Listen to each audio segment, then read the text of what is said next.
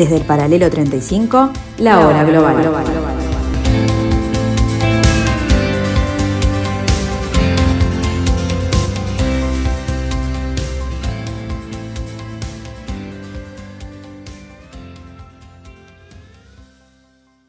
Bienvenidos amigos a este nuevo capítulo de la hora global. Eh, ya estamos en el capítulo 37 de la cuarta temporada de este programa, donde desde el paralelo 35 tratamos de interpretar este nuevo desorden mundial. Hoy eh, debemos decir que desde el punto de vista económico de lo que está sufriendo el planeta, es una interpretación generalizada que el mundo se ha visto aquejado por una inflación sin precedentes en lo que va del siglo XXI, causada por la guerra entre Rusia y Ucrania, que generó un alza de precios internacionales del gas, del petróleo, de los alimentos y de muchos, otros insumos para nuestras sociedades eh, tan este, evidentemente necesitados por ellas.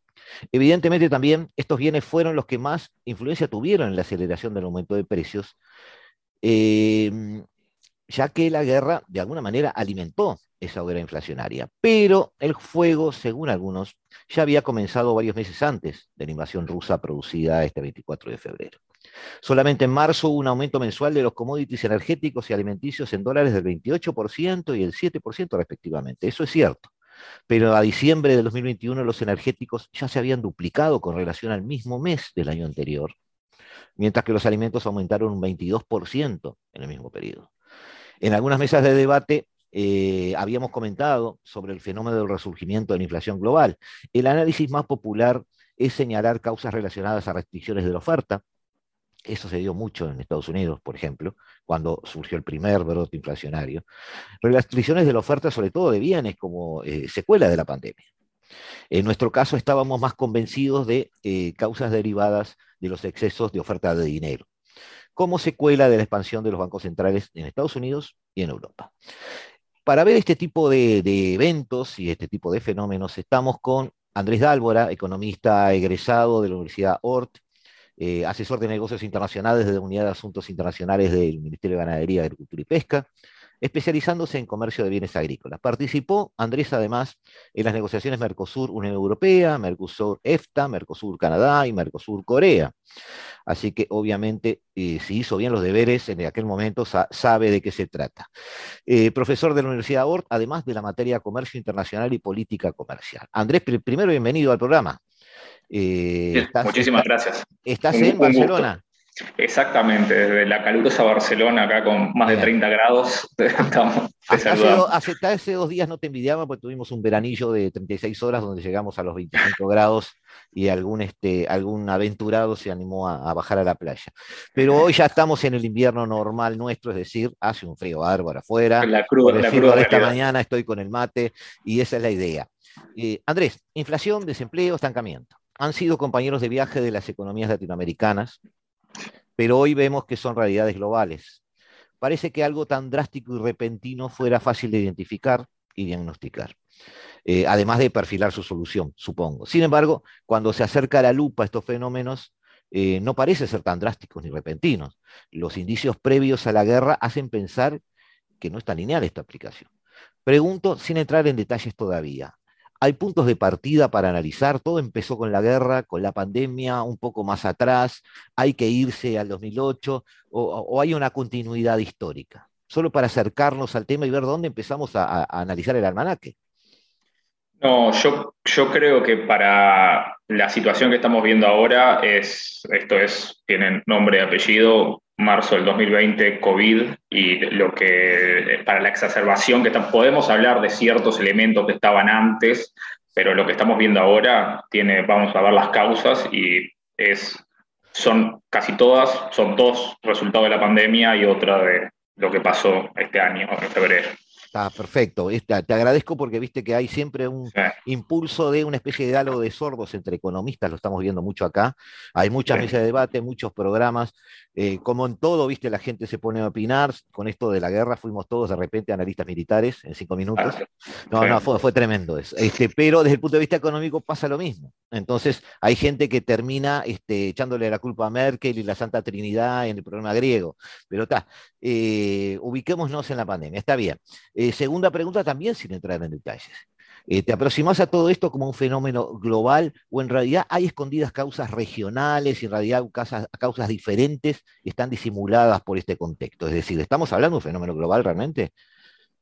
Yo te diría que, a ver, como en todo en economía, no, no, es dos bibliotecas, hay 38 bibliotecas, pero yo creo que la, la, mayoría estamos de acuerdo en que es un fenómeno global, tiene, tiene, tiene causas, tiene causas, ¿cómo se dice?, marcadas, que lo que lo que tal vez es más complicado es qué peso tiene cada una de las causas, pero las causas están relativamente, relativamente identificadas. Y es un fenómeno que que mm, tal vez liderado por los países desarrollados, porque es donde se produjeron las, tal vez las distorsiones al principio más grandes, pero después también impulsado por China y por el resto, es algo que es global, más allá que obviamente podemos identificar situaciones regionales que agregan leña al fuego, pero el fuego está ahí desde a nivel global. Ah, perfecto. Ahora, entonces, ahora sí entramos un poco en, detalles. Ahora, como no lo tomes, no tomes a mal la frase, pero soy un poco veterano y uso estas frases.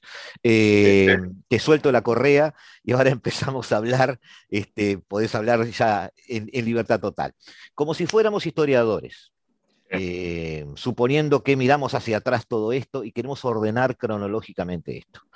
Eh, el comercio mundial o su situación o este fenómeno está atado a cómo es el comercio mundial y cómo es el comercio mundial estaba haciendo, estaba mutando también. ¿ah? Eh, es correcto decir que antes de la asunción de Trump, por fijar a alguien que eh, pateó el tablero, este, toda la economía mundial estaba en calma. Es correcto decir que había un disimulado crecimiento del poder chino en una especie de calma chicha, y es correcto decir que hasta ese momento la globalización como concepto parecía ser el, entorno institucional de, de comercio de todo el planeta. Eh, a, ver, claro. Ya estaríamos en, el 20 de enero del 2016. Eh, exacto, eh, exacto. Todo palidece al lado de lo que pasó con la pandemia, porque ah, todo, palidece, todo, palidece, pero que había, había situaciones que, que no era...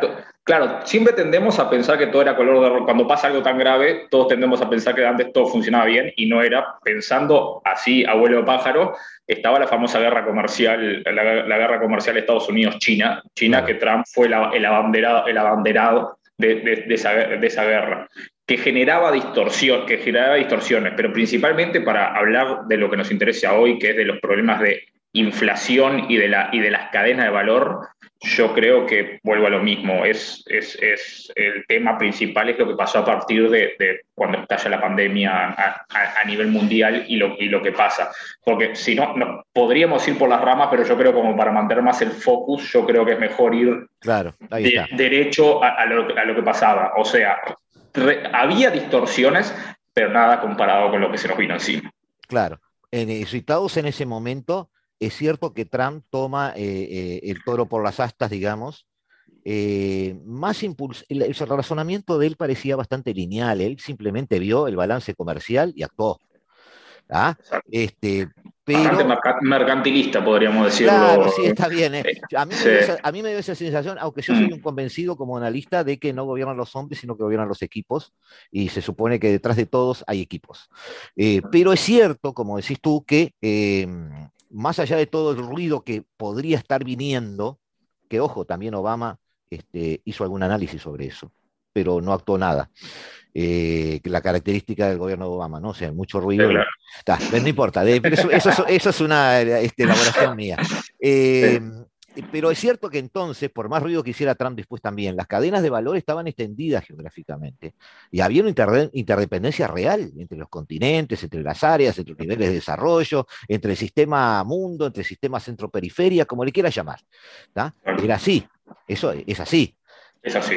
Mm. Claro, y para ti, digamos, todo eso es parte de un continuo, digamos, pero no es la tormenta al lado, palidece al lado de lo que nos vino después, de lo que vino después. O sea, yo, recuerdo en, ese momento, en ese momento mostrando los efectos de la guerra comercial y decir, uy, mira, claro, después ver una pandemia y los efectos que genera una pandemia, hoy lo pongo en perspectiva y digo, era esto, era muy pequeñito al lado de lo que, se nos, de lo que nos pasó después y que yo creo que explica más la situación actual. Claro es algo que así, acá sí tiene, tiene fecha.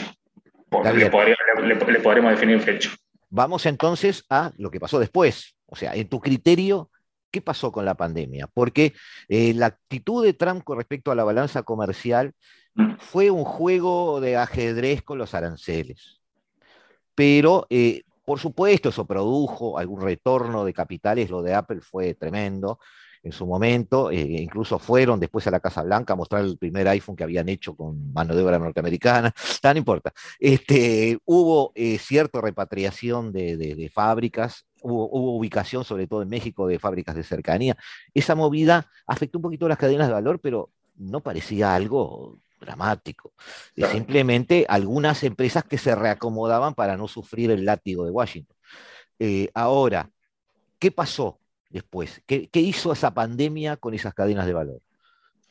Bien, eh, lo que hay que hacer es, es, identificar qué, fue lo que pasó. Primero, un poco de contexto para, para tal vez para ver la, reacción. Yo estoy tomando clases, te escucho. Sí, sí, sí.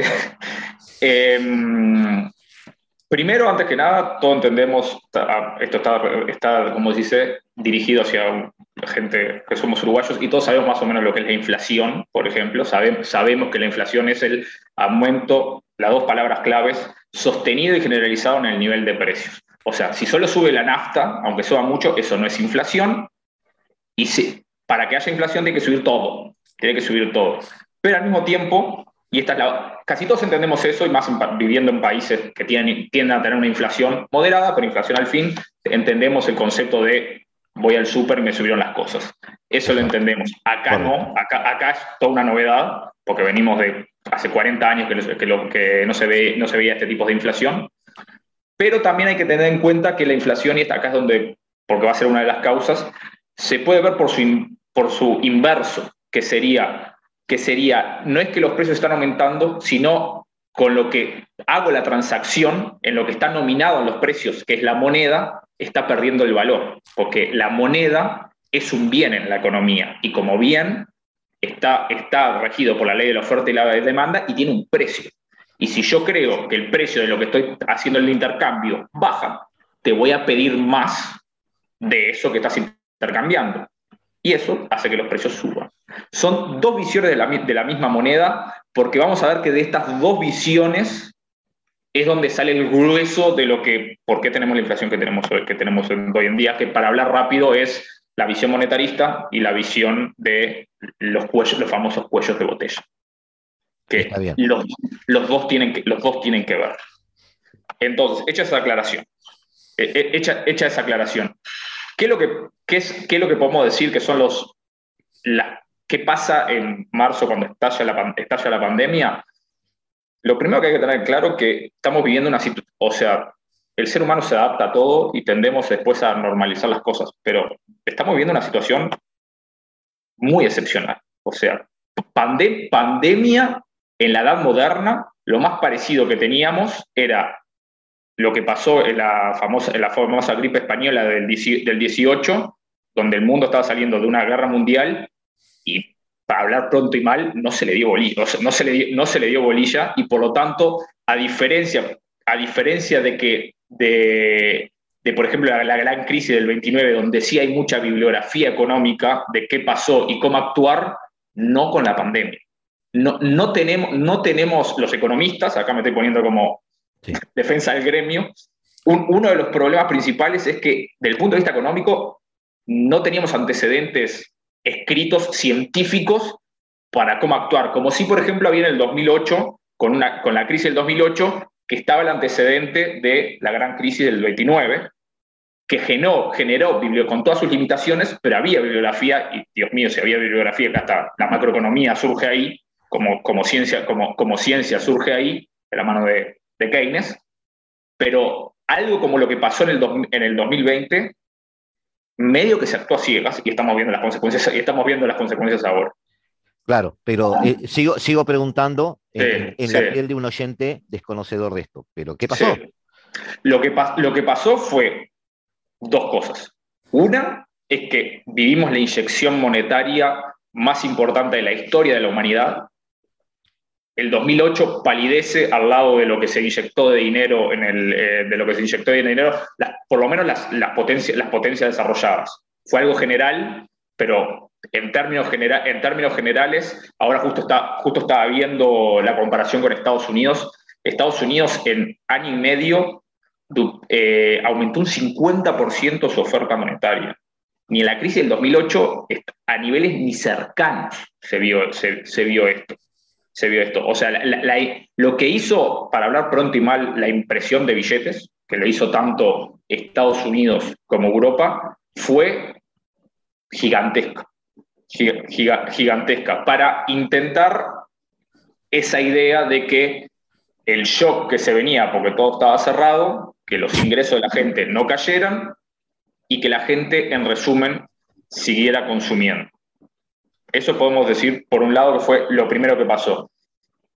Y lo segundo, que está medio interrelacionado, es cómo eso afectó a las cadenas de valor generando lo que se llaman los cuellos de botellas, que hablando pronto y mal, porque acá estamos simplificando un montón, lo que pasó principalmente es que, porque el mundo se paró, la oferta de bienes y servicios se desplomó.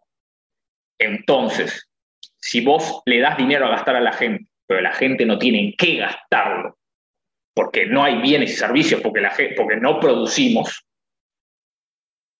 eso genera por ley de oferta y demanda, si la demanda sube porque le estás dando mucho dinero a la gente y su oferta cae, y la oferta cae porque no hay producción, porque estamos todos encerrados, porque no podemos salir, por lo que sea, eso hace que los precios suban. Ok, correcto. Me está viniendo a la mente alguien que yo te mencioné un poco la previa, que es mi querida amiga Cristalina Georgieva, este, tomando el micrófono como no sé, yo eh, debe estar filmado eso, ella debe estar en su escritorio del Fondo Monetario, pero yo me la imagino arriba de un tanque, viste, un medio tanque, a los gritos diciendo gasten, gasten y gasten en su momento, porque fue una salida que yo catalogué en aquel momento hasta de irresponsable, no porque no correspondiera a una política que, bueno, podría defenderse, sino por las formas, ¿no? Eh, sobre todo em, orientada en su momento a gobiernos latinoamericanos. Eh, que es como decir, este, tomá, te regalo algo de fuegos artificiales, venía a vivir en este polvorín, y bueno, eh, yo, creo que, yo creo que este hablando pronto y pronto, de vuelta, hablando simplificando, yo creo que muchos de los tomadores de decisiones dijeron, ok, esto es el 2008 plus, y resultó que no fue, no era, el 2008. O sea, el 2008 fue, fue una crisis económica tradicional de shock de demanda, esto fue un shock de oferta, porque no producimos. O sea, o sea lo, que tuvimos, lo que tuvimos acá es que dejamos de producir, no es que cayó el consumo por, por problemas económicos. O sea, acá la, que, no había producción. Claro. Nos ponemos entonces, nos ponemos ahora con este análisis que hiciste mecanicista. Vemos ahora solo la cadena de valor como si fuera un ente vivo que tenemos que diseccionar y analizar. Eso, esto destruye las cadenas de valor porque por lo que me decís, si las economías están apagadas, algunos seguirán produciendo, pero otros, eh, es decir, alguien produce los tornillos, pero el que está produciendo las tuercas en el país de al lado no las produce. Entonces, eso genera eh, problemas, obviamente. Exacto, pues pensemos que vivimos en un mundo, más allá de todo lo que ha pasado, vivimos en un mundo que, como decíamos al principio, está globalizado. Entonces, yo produzco un insumo en A, va a B, se le hace otra transformación, de B va a C, donde se le hace otra cosa, de C va a D, donde se le hace otra cosa, y se vende en Z. O sea, hay una cadena, la famosa cadena de valor, que van haciendo. El problema, la fortaleza de las cadenas es que mejoran la eficiencia económica. Se produce cada cosa donde es más barato producir o más eficiente. La contrapartida es que somos muy interdependientes de las partes. Si una parte se rompe, complica todo el resto de la cadena. Y es en parte lo que, es en parte lo que pasó. Lo que, lo que nos pasó fue que en el, cuando empiezan los lockdowns, cuando empiezan, cuando empiezan las reacciones que es que la gente no puede salir de la casa, ok, algunas, algunos trabajos pueden seguir, pero otros no. Los trabajos de fábrica, donde se produce, no, no, podemos teletrabajar, el, el, el, que hace tornillo no puede teletrabajar, o sea, hay que estar físicamente. Y si esos insumos no están, se empiezan a afectar todo el resto de la cadena. Creo que el ejemplo más, más, que habrán escuchado es los famosos microchips. el, sí, sí, el, tema de que es como el, la quinta esencia de lo que estamos viviendo, del problema de, insumos que están faltando, de, insumos que están faltando. Y no estamos hablando de la tortilla de la torta, que, que, fue de las tres cosas que podemos hablar de lo que está causando la inflación hoy en día, dos son por la pandemia y una que para mí no es la principal, las, las dos principales son estas, pero fue la frutilla de la torta, que fue la invasión de, de Rusia a Ucrania, que ah. agregó leña al fuego. Claro, yo ahí, ahí, ahí quiero un poco acercar la lupa antes de la invasión. Eh, en las cadenas de valor, como tú dices, bueno, se descompensan, eh, van a distintos ritmos, algunas ni siquiera trabajan. Y esa lupa la pondremos, eh, si estás de acuerdo, después de unos minutos una pequeño corte, una pequeña tanda y nos volvemos a encontrar aquí, amigos, en el 1170M de vuestro dial, aquí en la hora global, con Andrés Dálvora, tratando de acercarnos a esta situación económica y sus causas.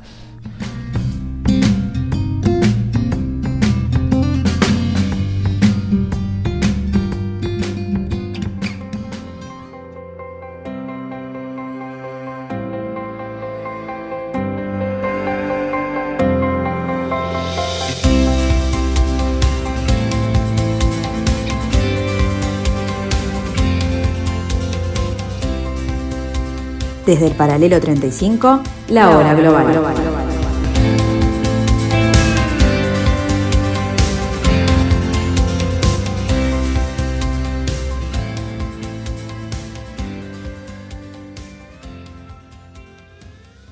Seguimos con Andrés Dálvora tratando de entender este fenómeno que es geopolítico hoy en este planeta, que es la inflación global, que es esa especie de recesión a la que nos estamos enfrentando en el futuro próximo.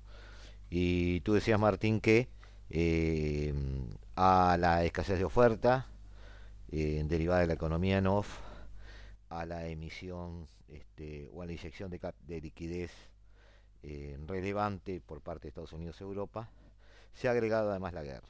Pero antes de la guerra describimos cómo sufren las cadenas de valor, qué es lo que sucede.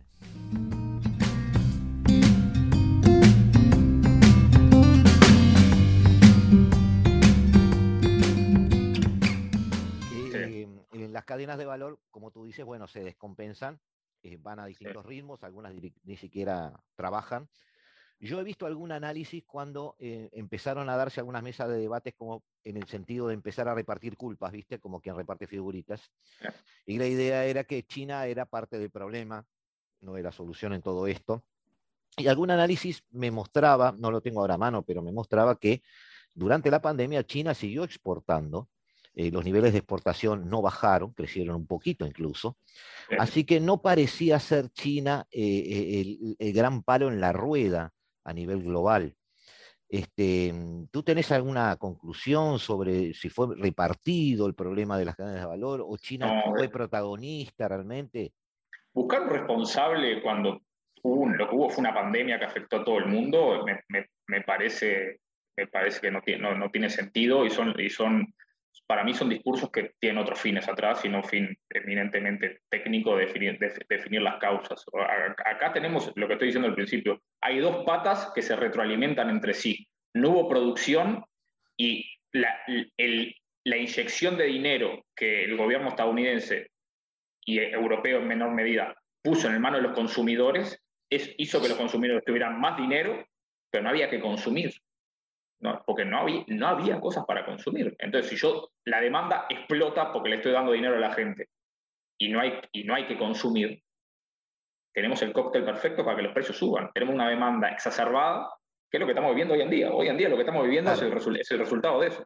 Bueno, ahí tenemos, ahí tenemos entonces, está bien, lo, eh, está bárbaro, se entiende bárbaro lo que estás diciendo, el juego de esos dos factores. Lo que pasa es que el juego entre esos dos factores, dándole mm. más protagonismo a uno o a otro, mm, esconde un juego político también. Porque en Estados Unidos, por ejemplo, para justificar, en, yo te había acercado a justificar, como digo yo, la política del cheque por correo, que la mm. inició Trump. Sí, claro. Pero Biden la usó como si fuera, estuviera repartiendo felicitaciones de fin de año, ¿no? El gobierno norteamericano insiste en que en realidad hubo una restricción de la oferta de bienes y servicios, y esa fue la mayor explicación, eh, no, la, no la expansión monetaria. También por otras razones políticas, en otro tipo de gobierno y en otro barrio, acá cruzando el charco, se maneja estamos de acuerdo en que si cruzamos el charco se discute hasta la ley de gravedad, pero no importa. todos los días se hacen esa pregunta, todos los días se contestan por economistas, pero todos los días se vuelve a rehacer la pregunta en un país que sigue emitiendo permanentemente y eh, el tema de inflación es visto como o un tema de especulación o un tema de restricción de oferta o un tema de problemas logísticos, siempre atacando esa pata que tú decías de que el culpable es la oferta. Entonces, eh, tú ves una graduación mayor o menor en una de las causas, porque la, teoría económica siempre se centra mucho en el, aspecto más monetario, ¿no? Pero vuelvo a lo mismo, la, naturaleza de la crisis que tuvimos no, la, hemos tenido, no la tenido desde que podemos decir que existe la, ciencia económica como la conocemos hoy en día, que te diría que es de la crisis del 29, que es como en pensamos en la ciencia económica hoy en día, nunca habíamos vivido una situación donde la oferta se restringiera de esta manera, donde la oferta de bienes y servicios, la producción, lo que habíamos tenido siempre era crisis al, estilo más, tal vez lo más parecido, podríamos pensar en la, famosa crisis del petróleo de la década de los 70, por, por un insumo que se, dispara que, se, disparó y está generando efectos similares. Y está generando efectos, similares porque los efectos son los mismos. Pero que de un día para el otro hiciéramos y apagáramos todo, todo, todo, todo, la gran mayoría del mundo apagara su producción, nunca lo habíamos visto. Entonces, está bien que, que, que, está la parte monetarista y que por supuesto que, por supuesto, porque quien me venga y me diga, porque eso está hiperdemostrado, en el corto plazo no, pero que a largo plazo si vos imprimís papelitos, si vos imprimís billetes, va a haber inflación, por lo que, por lo que le decía al principio, porque la inflación la podemos ver de dos maneras. La, cuando vos imprimís mucho papel, lo que pasa es que la gente dice, el valor del dinero baja, te pido más papelitos para comprar lo mismo. Porque ese papelito que me estás dando, ese bien que me estás dando, vale menos, te pido más. Te pido más. Eso, por supuesto que es así, y el caso argentino es muy claro, porque también la, la impresión, la impresión de, papeles argentinos ha sido criminal, con la diferencia, además, para agregarle más leña al fuego, que Estados Unidos y Europa tienen un atenuante, que, es que sus monedas son demandadas a nivel internacional. Y la demanda de dinero, como son muy demandadas, aflojan la inflación. Porque si yo demando más de algo, su precio sube. Pero nadie quiere, pesos argentinos no quiere nadie. O sea, hablando pronto, hablando pronto y mal. Claro, sube, si mantenés el ritmo, pero si Estados Unidos se pone a, emitir no solo para él, sino para los demás, termina también eh, fogoneando. Claro, yo, lo, digo, claro, yo lo digo por supuesto, pero yo lo digo porque vas a ver, hablando de esto que vas a ver que cada uno lleva agua para su molino, vas a ver análisis que dicen, no, pero si Argentina expandió la oferta monetaria lo mismo que, que Estados Unidos, ¿por qué acá tenemos un 60 y, y por qué ahí tienen un 9? Y porque, porque el dólar estadounidense sigue siendo demandado a nivel internacional como la, moneda, como la moneda mundial del intercambio comercial y el peso argentino no lo quieren ni ellos. Viene la guerra. Ahora, no, no voy a entrar a justificar, no, no, nada de juicios de valor, porque nos metemos en otro terreno, y te meto a vos en mm. otro terreno que es lo que no quiero. Pero no es contraproducente que un grupo de países a la cabeza de las cadenas principales de valor estén bloqueando, atacando, sancionando a proveedores de sus propios insumos, eso no destroza aún más las cadenas de valor y la logística y los costos asociados, porque estamos hablando también de, yo puedo sustituir el gas de un lado por el otro, pero los fletes son estratosféricamente más grandes, eh, la logística es distinta, la cercanía es distinta, todo eso no termina de destrozar eh, lo que ya teníamos, Rengo. Respuesta corta, por supuesto.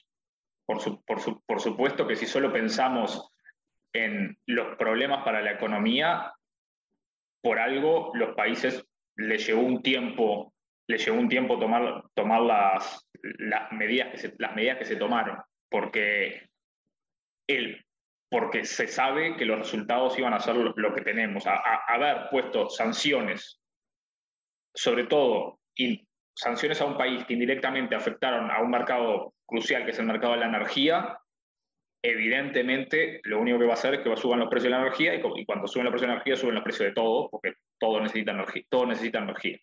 Entonces, por supuesto, el tema es que ahí estamos hablando de economía y estamos hablando de política, se mezclan, se mezclan las dos.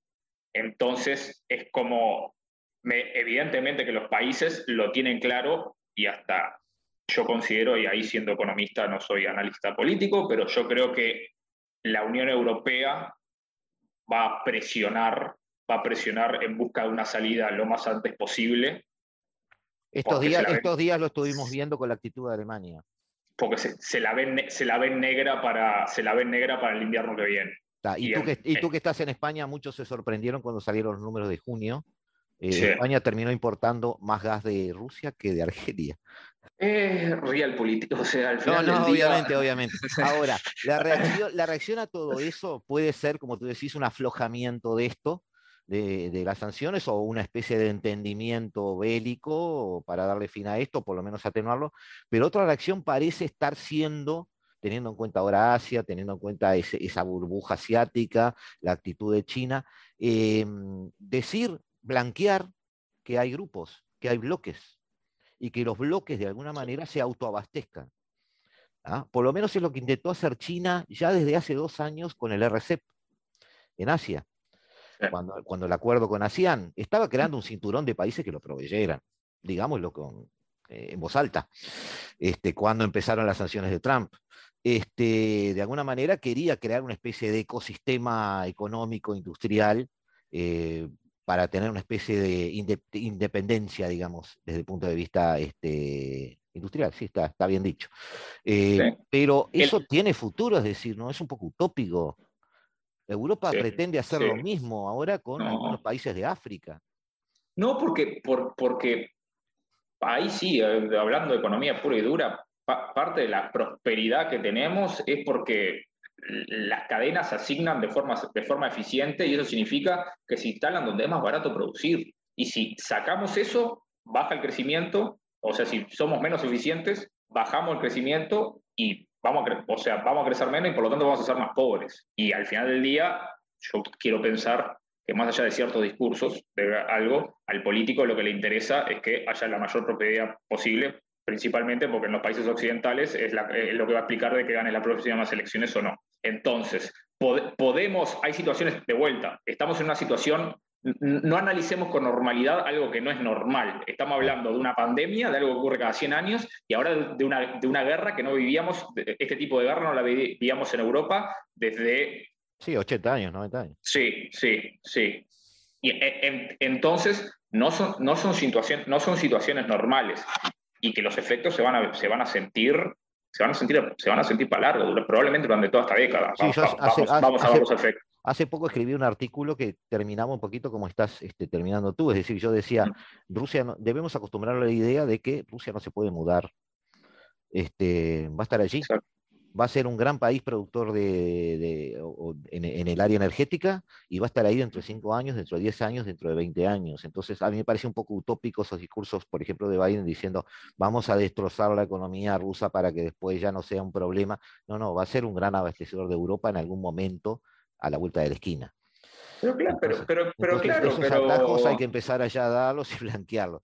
Ahora, si te viera forzado a, adivinar, digamos, ¿cómo ves hacia dónde va la economía mundial. Va a haber, se van a atenuar las sanciones, como está sugiriendo un poquito ahora, va a haber un acercamiento China-Europa, que baje la temperatura de todo este partido, digamos, con las tribunas enardecidas. Eh, habrá una recesión por la que tenemos que pasar hasta controlar la inflación, porque de alguna manera las tasas de interés van a empezar a volar ahora. Eh, los bloques seguirán siendo bloques. Tú ya me dijiste que no crees mucho en eso.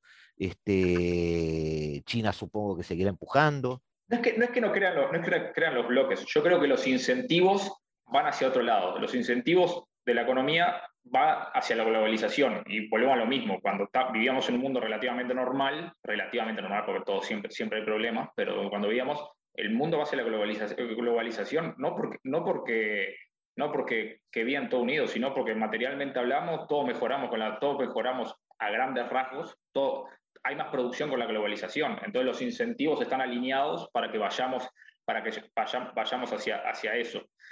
Y la otra, gran, la otra gran pregunta, el tema de la recesión, sí, yo creo que hoy en día la pregunta no es si va a haber recesión o no, sino cuándo.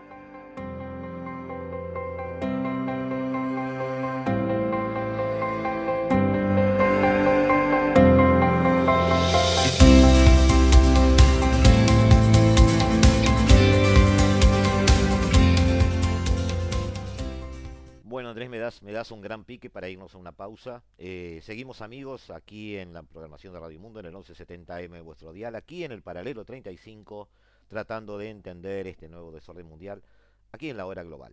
Eh, ya volvemos, no se vayan. Desde el paralelo 35, la hora global.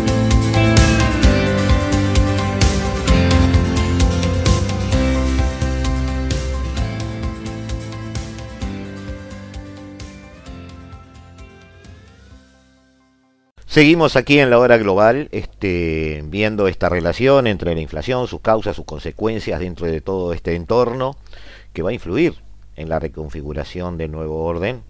Eh, y Andrés Dálvora, desde Barcelona, nos está auxiliando en este análisis y nos decía que eh, en cuanto a la palabrita recesión, eh, la pregunta no es si va a ocurrir, sino cuándo. Sí, yo, creo, yo creo que lo, que estábamos diciendo es que me parece que hoy en día ya la pregunta no es si va a haber recesión, sino cuándo, cuándo va a caer.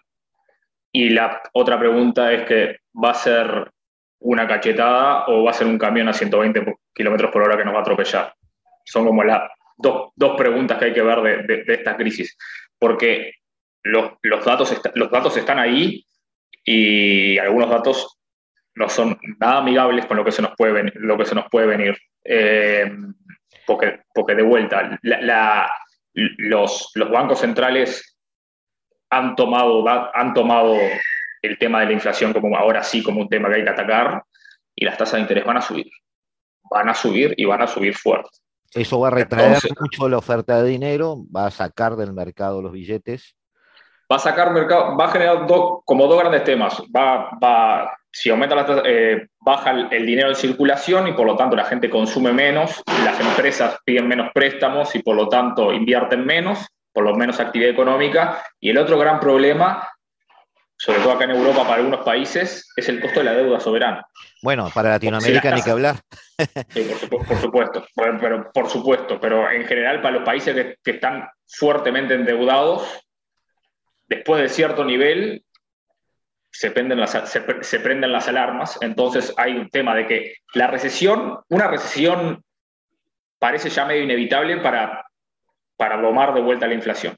O sea, si, si, lo, si lo que al fin parece que los quieren volver a niveles de, niveles de inflación, salir de esta inflación del 8, 9 que estamos teniendo, que es un disparate que no vemos hace 40 años en el mundo desarrollado, a volver a inflaciones más moderadas. Recordemos que antes estábamos hablando, de, estábamos en una inflación del 1 al 2.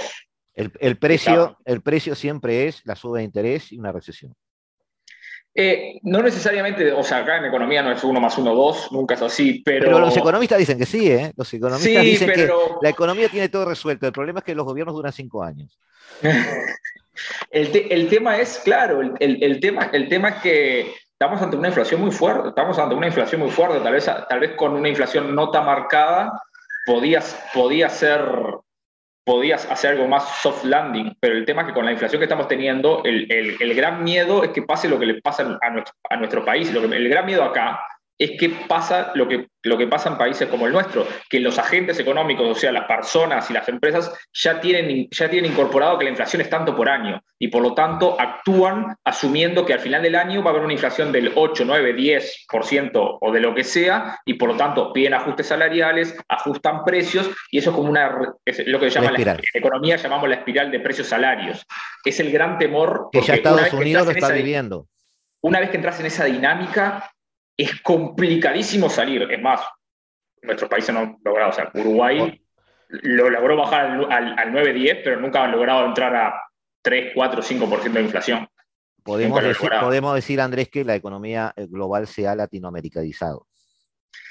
Es, tal vez es un poco, es un poco exagerado. Están, pero sí que están, están viviendo, yo acá a veces con, con amigos les digo, bienvenidos, sí, les, hago un chiste, les digo, bienvenidos al tercer mundo, les digo. Pero, pero, sí, acá la gente, claro, con, 50 años estamos hablando de toda una generación que no sabe esto de que todo, vas al súper y los precios suben, que el alquiler sube, que los costos de todo suben y el salario no sube seguimos adivinando porque necesito terminar el programa y redondear. Sí, sí, sí, sí, Este, obviamente tenés las puertas abiertas para otro programa. Pero para terminar hoy, seguimos adivinando. Después que pasa el tsunami, eh, debemos pensar en eh, China siendo un gran protagonista, como hasta ahora. Eso no cambia. China tiene, aparte de todos los problemas que tiene la economía mundial, China aún tiene un problema de crisis de crédito, que hay que ver, que hay que ver también cómo le pega, porque cómo le pega a China le va a pegar también, va a ser como más leña al fuego, porque China tiene un problema serio de nivel de endeudamiento de empresas y familias que, que no es nada despreciable, es más que es un problema. El problema es que China tiene ciertas particularidades de cómo es su economía, que no se sabe muy bien cómo puede, cómo puede ser, pero que el problema está ahí, está ahí. Aparte de todo, de todo el problema que afecta a todo el mundo, China además tiene eso, tiene, que daría para hablar en otra, en otra cosa, pero eso es un, igual, también, igual también tiene sus herramientas, ¿no? O sea, claro, por soporte industrial, soporte de mercado. Por supuesto, y, y no hay recuperación sin, sin, sin, que China se recupere. O sea, no hay recuperación mundial sin que China recupere. Pensar en una recuperación mundial sin China y Estados Unidos es como de qué estamos hablando cuando estamos hablando del 50% del PBI mundial entre esas dos economías. Eh, siguiendo tu línea, eh, Europa tiene salida, no a corto plazo, pero tiene salida eh, pero tendrá costos políticos, o ya los está teniendo. Em, sí, ¿Te, referís principalmente con el problema con Ucrania o, no, me, refiero a la supervivencia de los gobiernos eh, en su estabilidad este, interna. Eh, ya hay avances de, partidos de derecha en casi todos los, los, países europeos.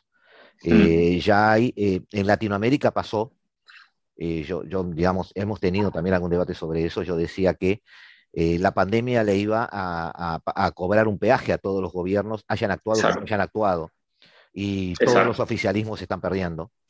Este, y, de alguna manera Europa, eh, yo preveo, pero es, es, un atrevimiento de mi parte, pero de igual preveo que este, costos políticos van a pagar o están pagando.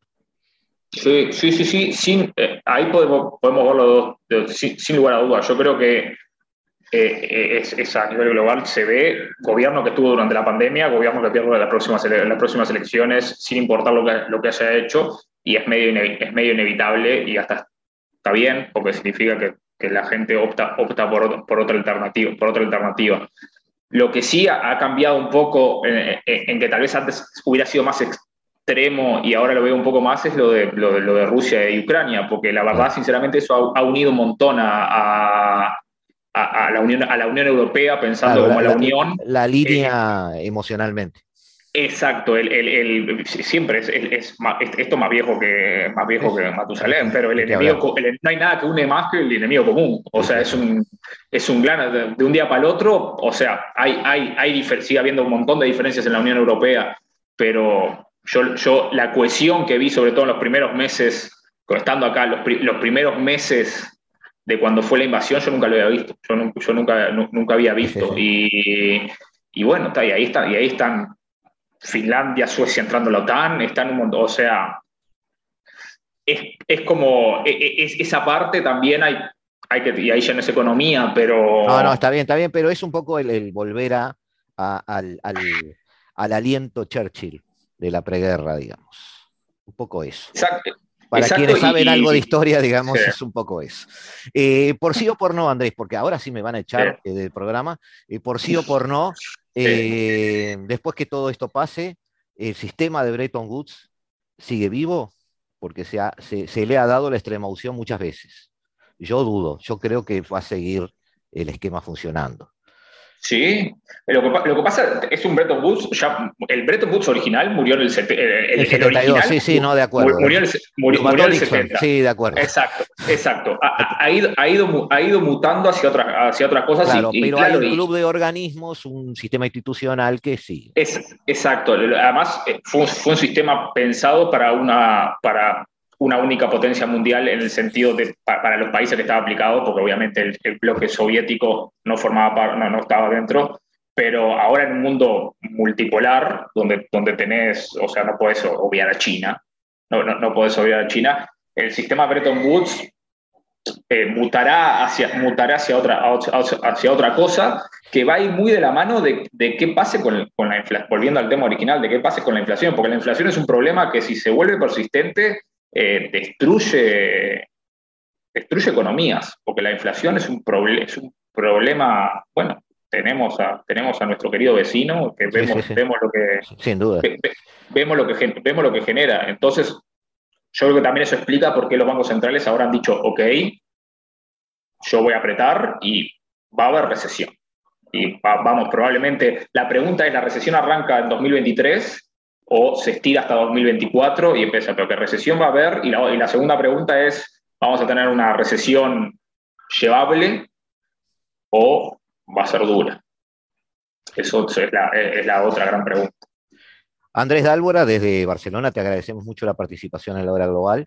Este, y bueno, nos volvemos a ver, este, y ya voy a aprovechar este contacto para ya fijar agenda y empezar a perseguirte, como es nuestro estilo. Muchísimas gracias. Por supuesto, por supuesto siempre a las órdenes, Gustavo. Un placer.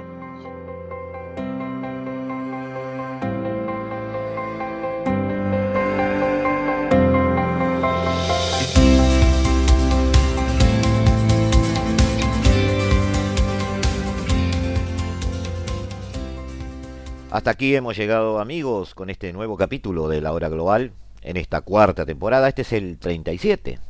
Este es el final de nuestro programa del eh, jueves 14 de julio. 14 de julio, fecha de la Bastilla, ya que no se gusta tanto a algunos la historia.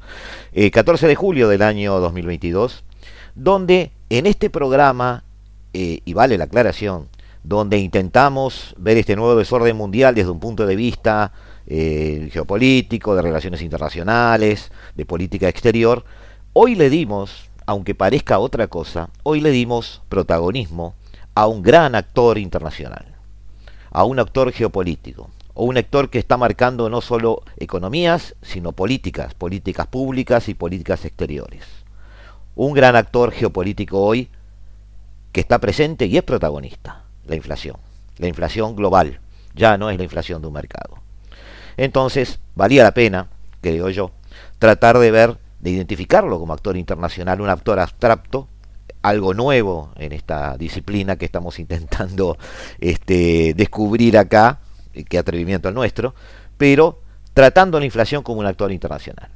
Es de hecho eh, el actor que está marcando el ritmo de eh, las actuales circunstancias de los mercados, de los gobiernos que caen y se levantan, y siguen cayendo, como un efecto dominó, eh, y mucho más que la guerra, porque ya vimos con Andrés que esto viene desde antes de la guerra, estamos viendo eh, las consecuencias de algo, pero también las causas de muchas cosas que vendrán.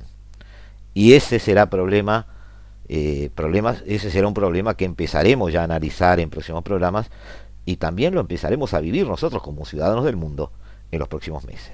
De nuestra parte, un gran abrazo a todos ustedes. Nos despedimos. Eh, los dejamos en muy buenas manos en la programación de Radio Mundo.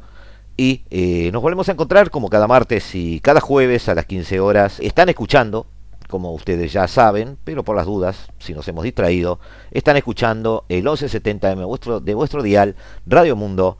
Y aquí, en el paralelo 35, como siempre, entendiéndonos y adivinando este nuevo desorden mundial. Chau, chau, chau, chau. Desde el paralelo 35, la hora global.